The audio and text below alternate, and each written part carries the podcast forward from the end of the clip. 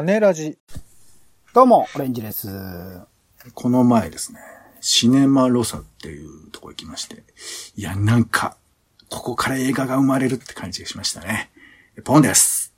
世の中全部歌にしよう種ラジ、よろしくお願いします。よよろしくお願いいたします。今週楽しみたい映画、テレビ、イベント、様々な娯楽ごとを拾っております、種助のコーナーです。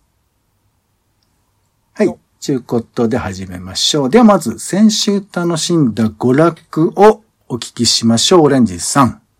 まあね、えっと、前も話した通り、今週ですね、東京フィルメックスっていうのと、東京国際映画祭っていうのが、えっと、同時に日比谷とか銀座で行われておりまして、まあ、その映画祭絡みで、えっと、いくつか作品結構な数見たんですけど、まあ、あの、作品の感想とかはね、まあ、いずれどこかのタイミングとかで何らか書くなり言うなりして発表できればなと思ってるんですけど、まあ、ツイッターでも書いてます。えっと、映画で言うと3度目の正直、あとは、ヨダカの片思い。あと、幕府。あと、時代革命。あとは、えっ、と、リベルタート。そして、えーベラは海の夢を見る。これについては、えっ、と、東京国際映画祭のグランプリを取った作品ですね。えーこういった作品がすごく良かった。いろんな国、いろんなそれぞれの国で、それぞれ今の問題であるとか、あーいろいろ幅広く描いている作品が。あとね、今回女性監督のお数も結構多かったりしたので、そこの辺は、あのー映画界としてもね、変化の兆しをちょっと感じ取れるいい機会になったので、また来年も楽しみにしたいなと思っております。えー私はですね、あの、はい僕も文化庁映映画ウィーク？文化ウィーク？みたいなやつでしょ、でそれでね、なんかイベントでやってたの、二重の街、皇太子の歌っていうドキュメンタリーを、うんうん。これはまあ、あの、オレンジさんにおすすめされて、はい、イベント自体ね。そうなんですよ。で、陸前高田の、まあ、町が、まあ、要は、えー津波にあって、で、まあ、高くしよう。で、それからまあ、亡くなってしまった町の上に、まあ、町が作られてると。なんかちょっとウェハース状態の中で、まあ、あるワークショップが行われているっていうような話なんですけど、いやー、いろいろ考えることがありまして、えー最後にね、あの、監督、あとワークショップを企画した人なんかも出てきて、あ、こういうことだったんだっていうのも分かって、いや、なんか久々にこう満喫したイベントでしたよ。はい。ありがとうございます何よりです。はい。では、えー今週の新作映画行きましょう。オレンジさんお願いします。はい。僕の方は、ドーナツキングというドキュメンタリーだそうです。えっと、カンボジア人の男性の方が、なんとアメリカでドーナツ王と呼ばれるまでになったということで、カンボジアという国で、えまあ、内戦があったり難民問題いろいろあるけれども、そういった背景も含めて、アメリカでなぜ彼がドーナツ王になれたのかというところが描かれていくそうなので、うん全く全然知らないテッド・ノイさんという方なんですけど、その方を描くっていうところに、この、だから映画が作られる意味みたいなことはどういうことなのかなみたいなところが気になるので、うんえーぜひ見てみたいなドキュメンタリーってことですよねドキュメンタリーみたいですね。なるほどね。へえ、ドーナツキング。はい。はい。ありがとうございます。えー、私、ポンからは、埋め切らぬバカという作品を。えーとね、加賀まりこさんと塚地無我さんが親子共演。で、えー、なんか占い師をやってる加賀さんと、がお母さんで、で、え塚地さんが自閉症の息子さんで、で、地域のコミュニティとどういうふうに関わっているかっていうことを描いた作品で、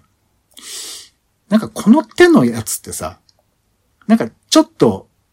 心配な映画だったりするときない？あの、いまいちだな、みたいな。うんうんうん。なんですけど、なんですけど、俺はこのテーマを正面から描くっていうことが、なんか意味があるのかなとか、あと逆に言うとドキュメンタリーって難しい面もあるじゃない？今、こういう人たちを、のディティールを描くって結構難しいっていうか、例えばその、その人に好意的な人だけじゃなくて、やっぱりいろいろ違和感を持つ人もいるわけだけど、それってなかなか画面に出しづらかったりするじゃない？うん。その辺とかは劇映画なりのなんか意味があるのかな、なんていうことを思ったりするので、ちょっともう僕もステロタイプのイメージしかないところもあるので、ちょっとこの映画は気になっているということで、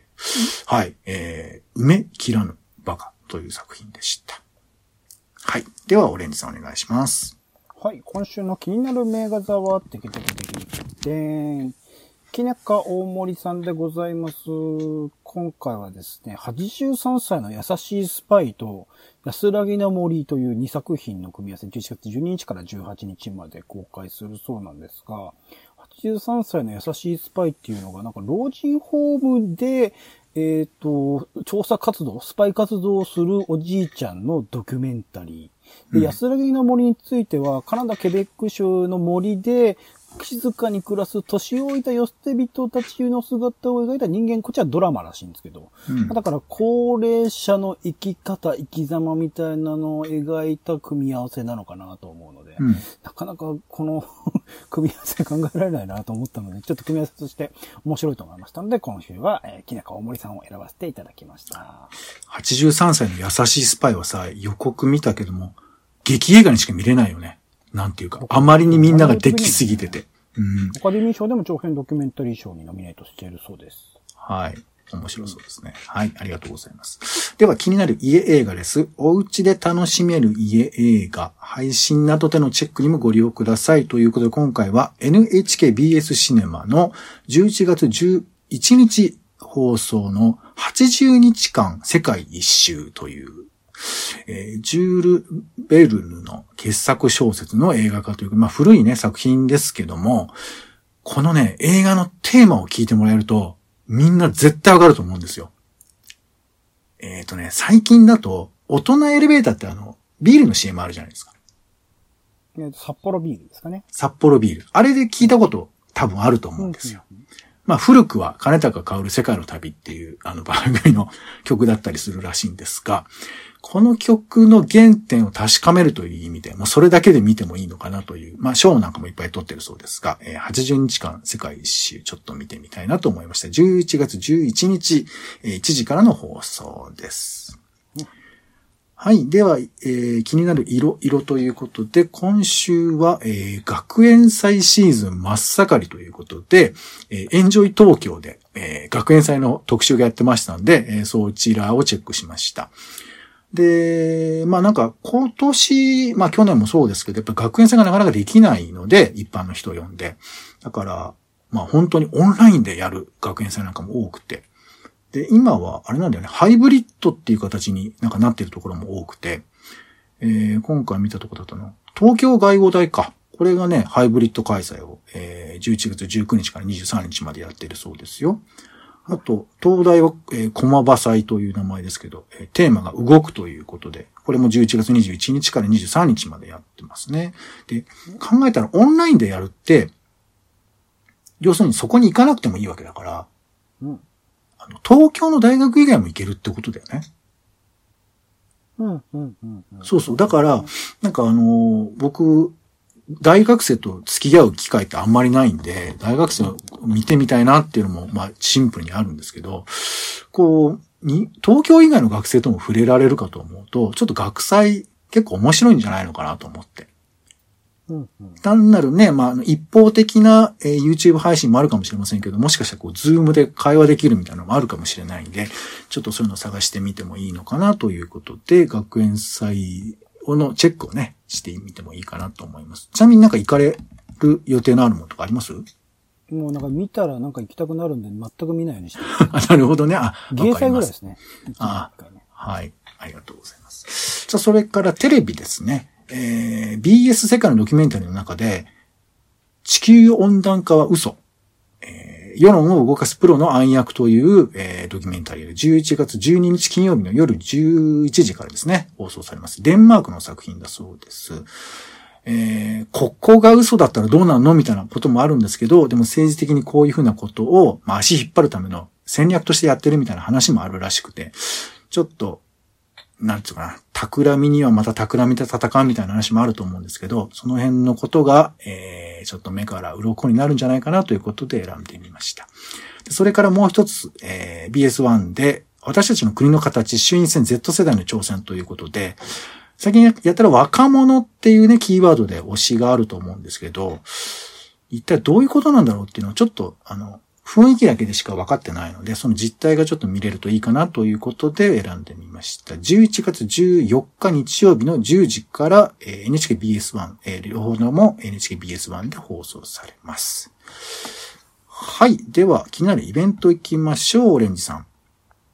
エキソダス、デジタルエキソダス、システムからの脱出か、ガバナンスの再構築か、全3回シリーズの今回第2回、クリエイターエコノミー、経済的個人主義が作る経済圏っていう、めちゃくちゃ難しそう、ね、前も一回紹介したね、このエキソダスっていうシリーズがありまして、全3回のシリーズ無料でオンラインで見られる、うん、イベントありました。まあ、竹物先生っていうね、えー、デジタル美学者って名乗ってらっしゃる。かな。まあ、あの、ベルリンにいらっしゃって、まあ、日本とか海外、海外を中心にですけど、まあ、デジタル、えー、IT 系の業界における今最新の事情みたいなところを紹介している、先生ですけど、その方が、まあ、えっと、3時間か、結構時間かかるな。今回、まあ、クリエイターエコノミーということで、クリエイターの経済活動についての動きの話をしてくれるそうなので、まあ、毎回ね、あのー、難しいなと思いつつ、ちょっと身近な話題も振りつつで語ってくださるので、うん、全然わかんない、何のことだか、このタイトル見てもわかんないなと思っても、無料なので、聞いてみると、何かしら勉強になるので。そういうね。はいはい。なんか以前若林圭さんと対談されてるのも見ましたね。やってるし、今回のその、このイベント自体も、えっと、若林さんの国庁社っていう会社が一応主催というか、あの、共催として入ってらっしゃるので、一応共催イベントみたいなほほほほ。ちょっとじゃあ頑張ってみようかな。はい、ありがとうございます。私からは、えー、とですね、キリ教大学で行われる、えー、ジェンダーセッション小さなメディアとフェミニズムというイベントですね。こちらオンラインで開催されます。え、ライター翻訳者、ジンの紹介者として活躍する野中桃さんをお招きして、メディア文化の現在のあり方、フェミニズムとの関係を伺うということで、なんかフェミニズムを考えるにあたっていろいろ観点はあると思うんですけど、メディアを通して考える、特にジンとかね、そういうふうな、まあ、えー、表、小さな表現の中でそういうものがどう描かれてるのかとか、あと僕らが触れるときに、やっぱメディアって大きい要素だと思うんですけど、その辺のものを、えー、まあ変えてみるなり、それを選んでみるなりっていう話もあるのかななんて思いまして、まあ立教大学なのでちょっとアカデミックなね、観点もありながら話聞けるんじゃないかなということで、えー、ジェンダーセッション小さなメディアとフェミニズム、こちらの方が、えー、なんかオンラインで、行われていますんで、あの、申し込みがね、11月14日までなんですよ。なので、えー、忘れずに、えー、チェックしていただきたいかなというふうに思います。開催日は11月17日ですね。はい。では、えー、オレンジさん行きましょうか。えー、展示かな？はい、お願いします。はい。ハイトメディアプレゼンツエンド展仕掛けるテクノロジーかける未来イコールハテナという展示が、えっと、六本木の ANB とかでいいのかな？というところでやるそうです。11月3日から11月14日まで。まあ、あの、死からテクノロジーと社会の未来を問う展覧会ということで、いろいろ僕はこれはなんか漫画家さんでね、興味がある方がいろいろ展示されているので、それで気になってみたんですけど、まあ死とかテクノロジーみたいなところっていうのは、その、あんまり組み合わせとして捉えるものがないところだったりするので、何が展示されるのかなっていうところも含めてちょっと興味があるので、行ってみたいなと思ってます。一応事前に予約が必要なそうなので、興味を持ったら予約をしてみてください。うん、はい。ありがとうございます。はい。そんなところかな？大丈夫ですか？あ、えー、じゃあ私の方からはですね、えーと、これいこうか。えー、グッドデザインエキシビジョン2021というのが今やっています。11月21日までなんですけど、えっ、ー、と、これもね、あの、ハイブリッドというか、ウェブサイトと、まあ、実際に見ると両方あるんですけど、なんかね、ウェブサイトがめちゃくちゃ充実してて、えー、なんていうの？グッドデザインのベスト100に選ばれたプレゼンテーション映像が全部出てるんですよ。100点。さらに審査員がどういうふうに審査したかっていうそのトークセッションとかも結構載ってて、さらにインスタグラムと、インスタグラムとも連携してるみたいな、結構細かくいろんなことをやってくれていて、さらにまあ見に行くこともできるので、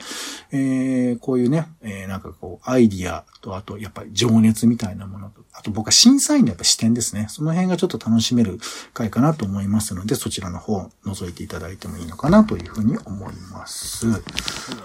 はい。よいしょ。はい。はい、といったところで、種ラジの種助。えー、こぼれたもの他のものについては、えー、ブログなどに掲載しておりますので、ブログの方もご覧いただけるとありがたいかなと思います。お願いします。はい。では、種付け以上です。お相手は、えー、じゃあちょっとまた映画行きたいな。はい。ポンと、オレンジでした。種ラジ、また。種ラジは、ポッドキャストや Spotify などでほぼ毎日配信しています。音声でこぼれた内容はブログで補足を、更新情報は Twitter でお知らせしています。気が向いたらお好きなサービスでの登録、フォローをお願いします。また、番組の感想やあなたの気になっている種の話もお待ちしています。公式サイト、種ラジ .com のお便りフォームから送ってください。Twitter などで、種ラジ、ハッシュタグ種ラジでご投稿いただくのも大歓迎です。